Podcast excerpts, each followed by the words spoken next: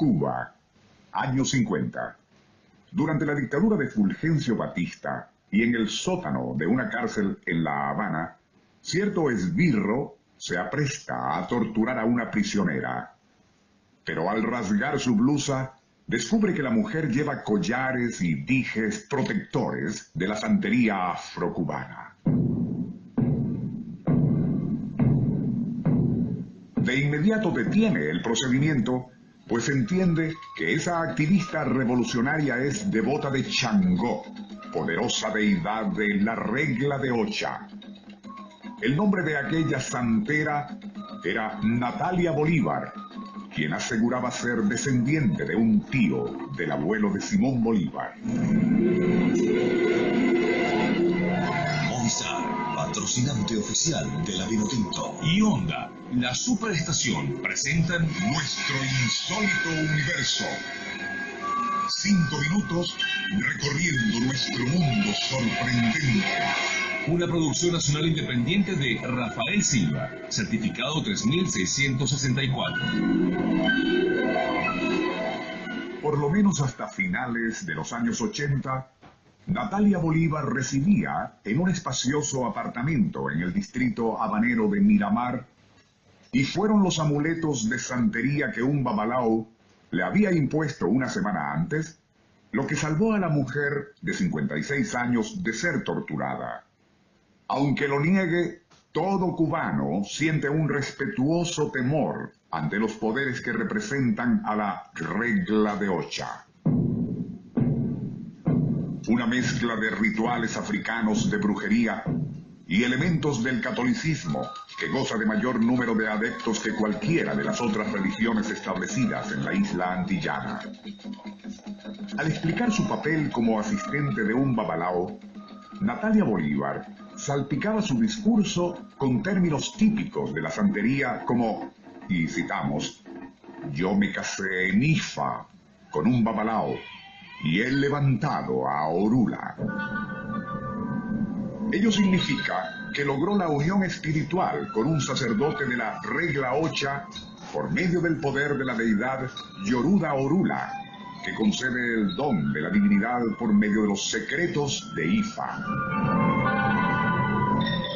Según el libro titulado Los Orishas de Cuba, que ella publicó, logró aprender los arcanos de la regla de Ocha gracias a su niñera, una negra cubana cuya familia llegó del Congo hace siglos.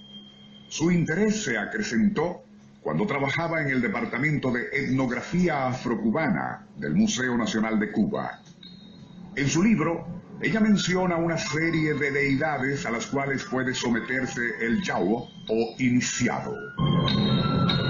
Así, Obayala, cuya principal contrapartida católica sería la Virgen de las Mercedes, es el creador de la tierra, viste de blanco y tiene poder sobre pensamientos y sueños, estando además capacitado para sanar problemas mentales y ceguera.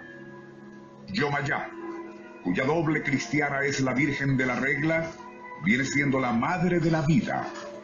Gusta de la cacería y de usar el machete. Su fruta favorita es la sandía.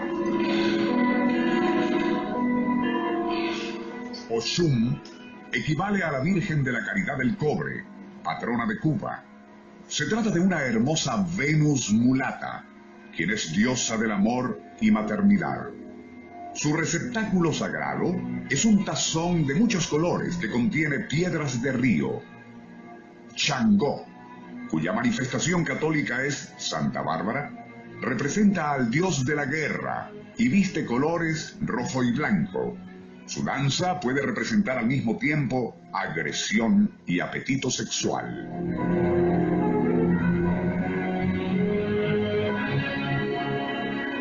Los expertos explican esa fusión de ritos negroides y cristianos argumentando que los esclavos fingían observar la religión católica de sus amos españoles, pero seguían venerando a sus deidades ancestrales africanas.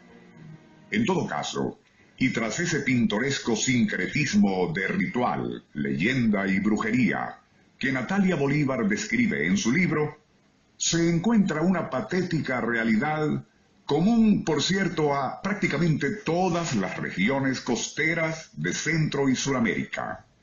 Y es que la santería, unida a la corrupción y demagogia de los gobiernos, encabeza a un triunvirato de lacras típicas del subdesarrollo que agobia a nuestros pueblos y Simón Bolívar abominaba.